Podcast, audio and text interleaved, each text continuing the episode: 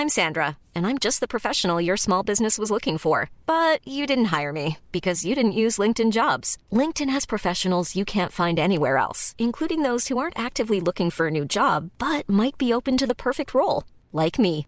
In a given month, over 70% of LinkedIn users don't visit other leading job sites. So if you're not looking on LinkedIn, you'll miss out on great candidates like Sandra. Start hiring professionals like a professional. Post your free job on linkedin.com/people today.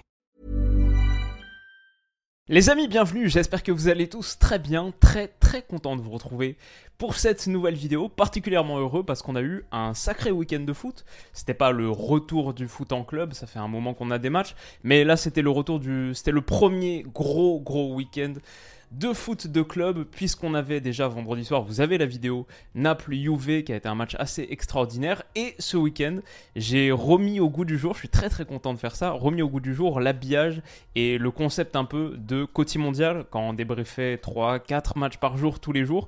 Là, je vous propose de parler d'abord du Classico, la Super Coupe d'Espagne, la victoire du Barça. On va faire ça dans un premier temps.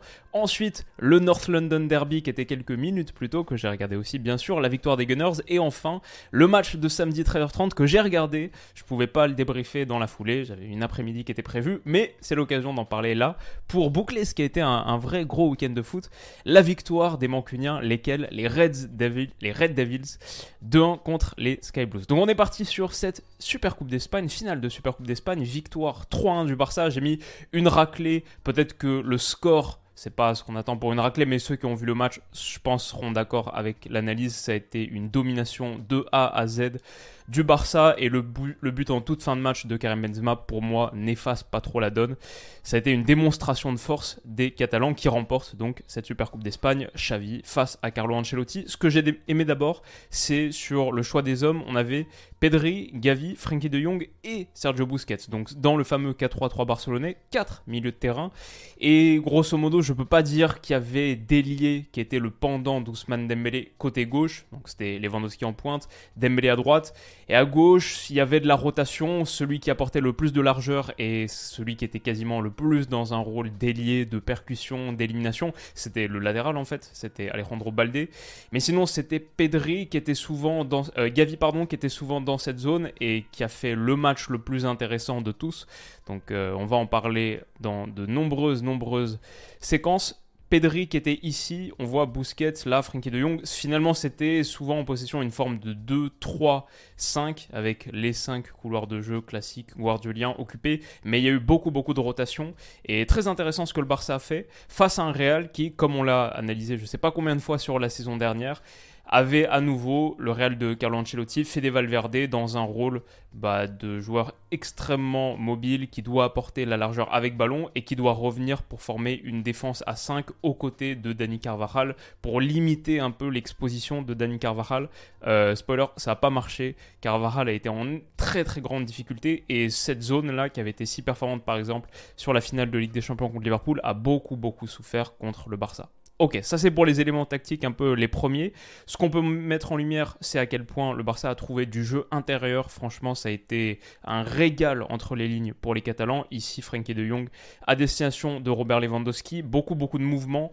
Pedri dans cette zone, euh, Gavi dans cette zone, à chaque fois je vais faire l'erreur, Gavi dans cette zone, Pedri, mais Robert Lewandowski aussi se mouvoie très très bien dans le demi-espace, et Frankie de Jong, bien sûr, superbe qualité de lecture. Ok, ça va amener le premier but, ça c'est l'action 12-10. 10 secondes plus tard, après un petit peu de rotation que je vais remontrer dans quelques minutes, ça amène le premier but par l'intermédiaire d'un déplacement de Gavi. Dans quelle zone Dans cet intervalle entre Fede Valverde et Dani Carvajal. Dani Carvajal qui est occupé par le positionnement de Robert Lewandowski. Donc voilà, le, le Real, cette zone qui est, que Carlo Ancelotti essayait de colmater un peu, ça n'a pas du tout marché et le Barça en a très bien profité. Boum, ballon pour Gavi. C'est même pas le but de l'ouverture du score, pardon. Je me souviens de cette séquence, je m'en souviens très bien. Ça peut l'être. C'est la frappe qui est déviée sur le poteau de Robert Lewandowski. Parti beau courtois, boum, extérieur de surface, superbe frappe, superbe arrêt aussi, il faut le dire. Et Alejandro Balde aura une chance dans la foulée. Mais tout ça, c'est parti d'un très très bon déplacement de Gavi qu'on va revoir dans quelques minutes. À nouveau sur le jeu intérieur, bon bah Christensen capable de trouver ce genre de ballon à destination de Frankie de Jong qui ici est beaucoup beaucoup plus haut. Tout à l'heure on parlait d'un 2-3-5. Bah là on en a encore une version, mais finalement avec Gavi à la place de Frankie à gauche de Busquets et Arojo ici avec Koundé qui est venu là alors que généralement c'était plutôt Koundé le latéral droit entre guillemets. Mais voilà, beaucoup, beaucoup de rotation du côté de ce 11 barcelonais. Et là, Frankie de Jong, boum, qui est trouvé. Tout de suite, le contrôle dans le sens du jeu. Enfin, ça, c'est quand même assez magique. On a eu des vrais, vrais beaux moments de foot face à un Real assez apathique, passif, méconnaissable, franchement. En grande, grande difficulté dans son expression. Et en face, du coup, quand tu laisses des intervalles comme ça, boum Et le contrôle dans le sens du jeu, c'était vachement beau. J'ai trouvé qu'Ousmane Dembélé, même s'il n'a pas tout réussi, était plutôt euh, dynamique, a fait mal à Ferland Mendy en gros sur le côté sur cette prise de balle, boum, l'accélération qui pousse Mendy à la faute et à prendre un carton jaune. Il y a eu plusieurs situations comme ça. Il a eu une très très bonne occasion en seconde période. Dommage qu'il la convertisse pas, mais je trouvais plutôt un beau match d'Ousmane Dembélé. Euh, ouais, voilà, ça c'est la situation.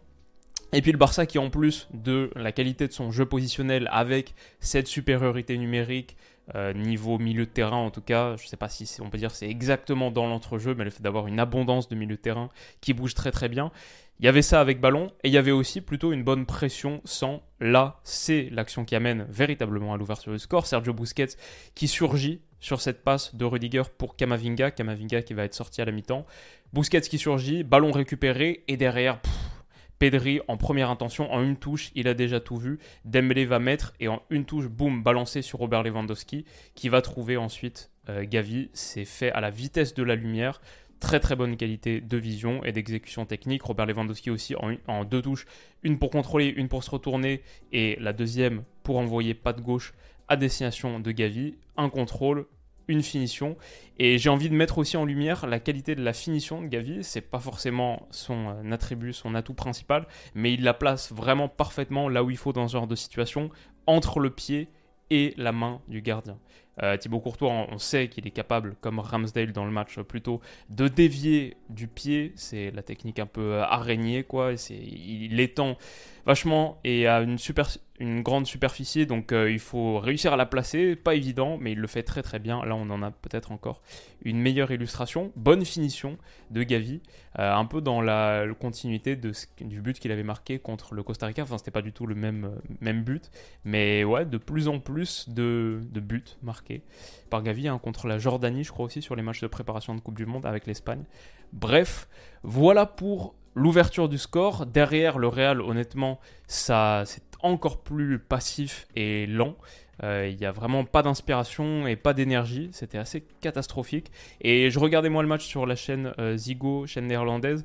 Et comme d'habitude, pour euh, voilà, c'est un truc dont je parle régulièrement la qualité des analyses néerlandaises, euh, vraiment une science du jeu, une culture du jeu. Et à la mi-temps, je trouvais qu'ils avaient vraiment mis l'accent, c'était avec Roulit qui faisait l'analyse, vraiment mis l'accent sur le point fort du Barça, ce milieu de terrain dynamique et polyvalent. Avec, en l'occurrence, ça c'est l'action, je me souviens plus exactement quelle action c'est, mais Busquets, Gavi, Pedri, De Jong, ok, une forme de losange créée avec Gavi et De Jong et Pedri le plus avancé.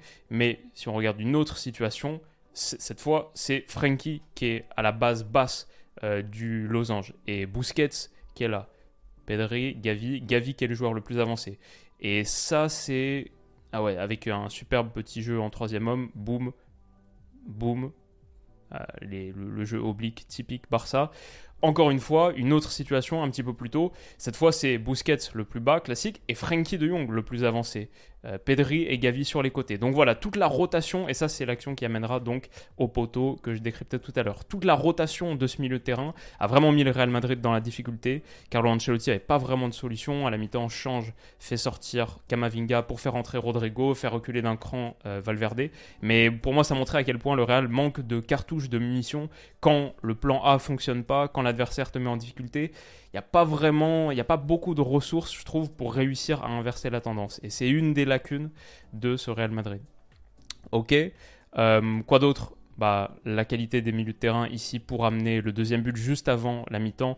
On l'a souligné depuis tout à l'heure. Busquets pour De Jong qui va encore une fois donner dans l'intervalle Fede Valverde, Carvajal, bon plutôt là c'est l'intervalle entre euh, Carvajal et Eder Militao qui est sorti au contact, mais encore une fois dans cette zone ici à droite, euh, il y a beaucoup beaucoup d'espace à aller chercher, il y a un manque de synchronisation côté madrilène. Moi ce que j'aime beaucoup sur ce second but, peut-être que vous l'avez noté, mais c'est le contrôle de Gavi. Quand il le fait au début, je me dis mais il est en train de s'écarter du jeu en fait, et il le fait un petit peu vers la ligne de touche, voilà, je sais pas si, bon, sur un screenshot, ce sera peut-être pas le plus clair, mais il se réaxe pas tout de suite. Finalement, c'est, il prend un petit peu plus de distance avec Rudiger et je trouvais que finalement c'était très intelligent. En ayant un petit peu plus d'écart, ça diminue les chances que son centre soit intercepté. Parce que dès le début, il sait ce qu'il veut faire, évidemment. Il veut transmettre pied gauche à Robert Lewandowski, la passe en retrait ou le centre au cordeau classique pour finir dans le but vide. Il veut pas rentrer intérieur. Donc il s'écarte du vis-à-vis pour avoir un petit peu plus de temps, un petit peu plus d'espace pour ajuster son centre. Ce qui finalement, enfin, moi, entre guillemets, j'aurais, fait l'inverse ou j'aurais voulu l'inverse en première intention, c'est-à-dire euh, aller convertir l'espace le plus possible. Mais non, c'était très intelligent et super centre en retrait. Robert Lewandowski qui marque son premier but dans un classico. Célébration entre les deux. Et euh, je crois que c'est cette célébration entre les deux, je crois que c'est l'image de la miniature que j'ai choisie finalement. Donc euh, voilà, aussi, je pense qu'on peut mettre en lumière le match d'Alejandro Balde, qui a fait très très mal sur son côté, notamment face à Carvajal. Euh, là, c'est presque une blague. La vitesse qu'il lui met sur un contrôle orienté, boum. Lui, il a l'avantage d'être un peu en mouvement. Carvajal doit changer de direction, mais quand même, on passe de ça à ça et à ça. Donc euh, ouais, assez hardcore. Et derrière, en plus, il va donner un très très bon ballon à, destination d'Ousmane Dembélé. Ça, c'est juste au retour des vestiaires. Boum. Et malheureusement, le contrôle est pas parfait. Un petit peu comme celui d'Enketia qu'on va revoir tout à l'heure euh, quelques minutes, quelques heures plus tôt, donc euh, ce dimanche contre Tottenham. Un petit peu trop sur le côté et très bon arrêt de Thibaut Courtois aussi, il faut signaler.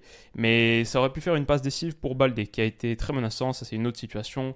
Boum, et euh, peut donner à Robert Lewandowski. Très tranchant, très percutant. Bon match de sa part. Et bon match des jeunes barcelonais.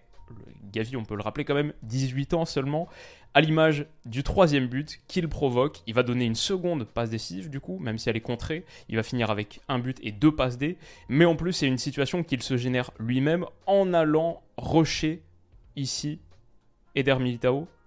Boum, sur ce renversement de jeu, il va l'agresser et il va récupérer le ballon là et pouvoir déclencher du coup une. C'est plus qu'une contre-attaque, c'est quasiment on est sur un, un 2 contre 1 là, Robert Lewandowski, qui peut décaler sur Gavi qui va donner une merveille de petit ballon pied gauche. Elle est légèrement touchée, contrée, mais encore une fois, superbe centre pied gauche, converti par Pedri. Ça fait 3-0 pour le Barça. Derrière, il va s'en suivre des séquences assez incroyables de conservation, euh, rondo, et ça tourne un peu à l'humiliation. Sortie de Pedri et Gaviz qui nous offre une belle image, qui sent euh, très fort le foot. Et Karim Benzema va réduire le score à la toute toute fin, 92-30. Donc ça fait 3-1 officiellement. Et ça limite un petit peu l'ampleur des dégâts sur le, demain quand on verra le score dans la presse, etc.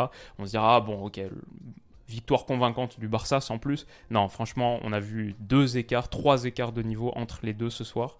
Ça a été assez incroyable. Donc euh, voilà, euh, sympa classico. Euh, au début, c'est parti sur des bases un petit peu lentes et puis finalement, ouais, plutôt, plutôt une bonne manière de conclure ce week-end de foot avec la victoire 3-1 du Barça qui remporte la Super Coupe d'Espagne. Ok, voilà pour le premier match. Le second, le North London Derby, quelques, quelques heures plus tôt, avec la victoire des Gunners acquise en première période, une première période où Arsenal a vraiment impressionné. En seconde, c'était plus équilibré, mais la première, c'était très très costaud. Arsenal qui, avec cette victoire et avec le revers de Manchester City, un match dont on va parler tout à l'heure, prend 8 points d'avance en tête de la première ligue. 8 longueurs d'avance, égalité niveau goal average entre Arsenal et Manchester City. 8 points d'écart et. Euh... Many of us have those stubborn pounds that seem impossible to lose, no matter how good we eat or how hard we work out. My solution is PlushCare. PlushCare is a leading telehealth provider with doctors who are there for you day and night to partner with you in your weight loss journey. They can prescribe FDA-approved weight loss medications like Wagovi and Zepbound for those who qualify. Plus, they accept most insurance plans. To get started, visit plushcare.com slash weight loss. That's plushcare.com slash weight loss. On a quasiment joué la moitié de cette première ligue, donc il reste euh, quoi 19 plus 1, il reste 20 matchs à jouer pour Arsenal, 60 points à prendre, donc on est loin, loin d'une résolution totale de cette première ligue, mais c'est quand même un matelas significatif. Et cette fois, Manchester City n'a plus son destin entre ses pieds, parce que c'était un peu le gros truc, tant qu'il y avait 5 points d'écart, comme City et Arsenal se jouent deux fois encore, comme le match de la phase allée n'a pas encore été joué. Bon, City pouvait se dire, si on gagne tous nos matchs entre guillemets, dont ces deux Arsenal City, on leur prendra 6 points. Mais cette fois, non, Arsenal a son destin totalement entre ses pieds, et enfin, il l'avait aussi avant, mais, mais bon, gros écart et ça nous promet une fin de saison assez incroyable. D'autant plus que cette victoire-là à Tottenham, au euh, Tottenham Hotspur Stadium, c'est comme ça qu'il s'appelle, c'est plus White Hart Lane, le new White Hart Lane, quoi. C'était pas arrivé pour Arsenal, une victoire dans le North London Derby à l'extérieur depuis 2014, depuis que Mikel Arteta était joueur. Donc, une victoire significative à tous les niveaux, et grosso modo, j'ai trouvé Arsenal impressionnant sur la première période. Je dirais que Tottenham a essayé de presser. Ils sont vite rendus compte que ça allait pas être possible. Typiquement, cette passe intérieure trouvée par Zinchenko à destination de Granit Xhaka. Le jeu dans le premier tiers d'Arsenal est toujours aussi convaincant, je trouve. Toujours aussi tranchant. C'est dur d'aller les presser. Et du coup, l'adversaire abandonne assez rapidement. Ce qui a permis à Arsenal d'avoir un gros, gros volume de situations. Euh, Chaka était dans un super super soir. Et ça, c'est le but de l'ouverture du score. Ballon renversé de Thomas Partey dans le dos de Ryan Sessegnon. Et là, si vous l'avez vu, bon travail de, de euh, Osaka. Mais énorme, énorme erreur du Goyoris. Euh, on a fait une vidéo il y a quelques jours. Est-il une légende de l'équipe de France? Pour moi, oui, évidemment. En revanche, en club à Tottenham, c'est un gars assez différent et grosse grosse faute de main qui coûte très cher. Peut-être que à sa décharge, on peut le dire et en tout cas les commentateurs, moi je regardais sur Sky Sports, personne l'a dit. Je pense que le centre, il est légèrement dévié là du tibia par Ryan Sessegnon. Donc ça rend c'est vrai la prise de balle un peu plus compliquée. En fait, c'est pas je pense, c'est je sais. Euh, on le voit sur le ralenti, on voit même le ballon qui tourne un petit peu différemment. Donc ok, mais ça excuse pas tout. La prise de balle est catastrophique. Peut-être euh, on peut quelque chose qui moi m'a fait bien rire, c'est Eddie Nketiah qui va quand même s'assurer de finir euh, dans le but. Le ballon il est quasiment en train de toucher le filet, mais il va mettre sa tête en plus. ça m'a bien fait rire. Et euh, en tout cas, Arsenal prend l'avantage. Et derrière, ça va être compliqué pour Tottenham forcément. Quand Arsenal marque en premier cette saison en Première Ligue, 13 matchs, 12 victoires, 1 nul c'est, je crois que sur les 13 derniers matchs de Première Ligue, c'est la 11e fois que Tottenham encaisse le premier but. Un vrai, vrai problème quand on connaît le, type de jeu, le type de match qu'ils veulent jouer, niveau physionomie, être plutôt bas, pouvoir exploser ensuite avec Kane, avec Son, Kane qui lance Son, etc.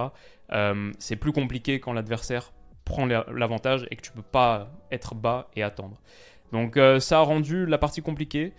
Derrière, bon, Tottenham a encore montré sa qualité. Je pense que Ryan Sessegnon, typiquement, sur ce ballon, c'était lui le choix sur ce poste de piston gauche.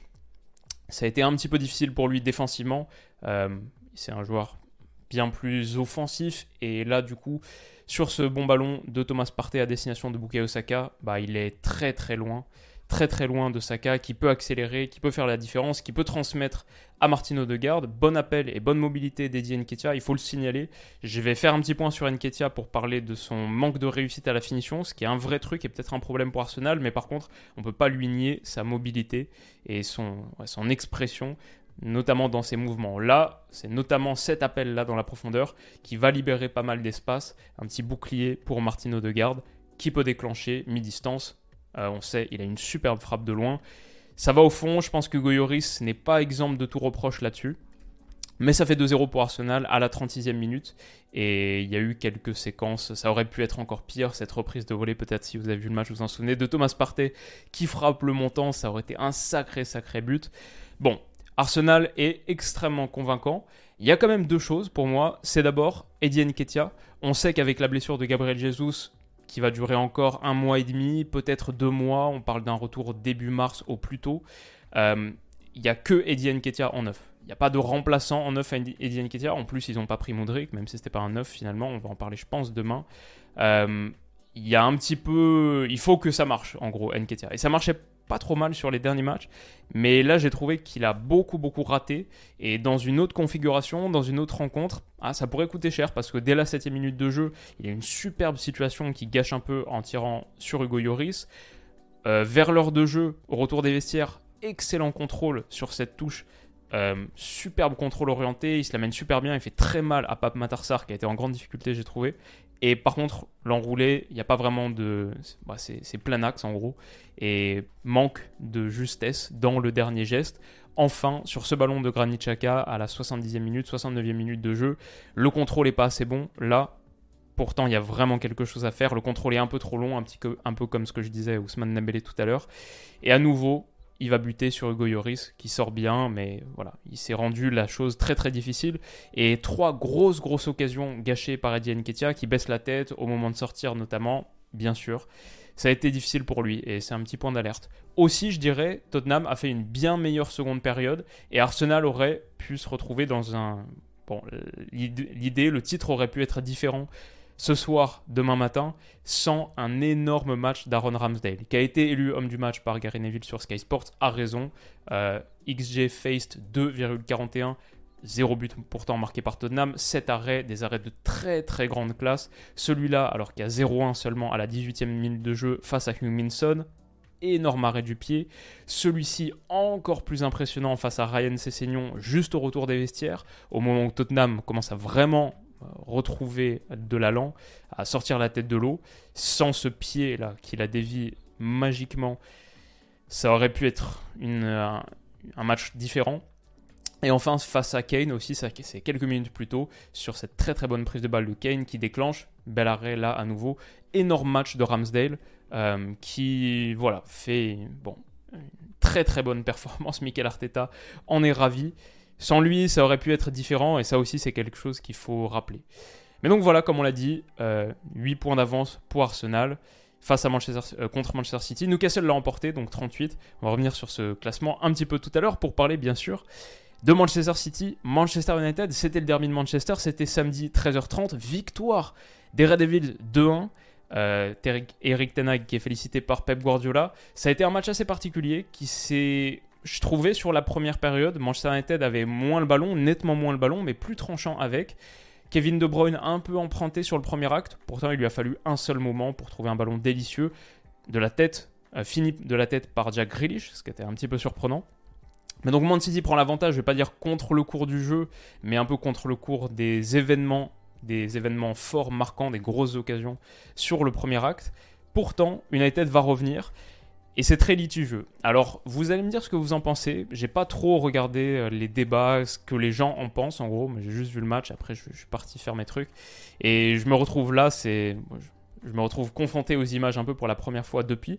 Mais vous me direz ce que vous en pensez. Sur ce ballon déjà où Cancelo sort un petit peu au casse-pipe assez mal, Casemiro est trouvé dans un bon espace.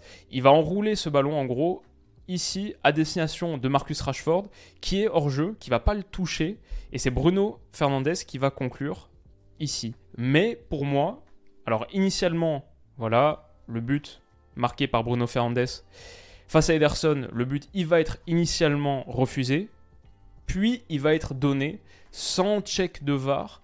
Euh, il va être donné par l'arbitre principal, qui je pense est allé demander à son arbitre assistant qui est-ce qui est hors jeu pour toi?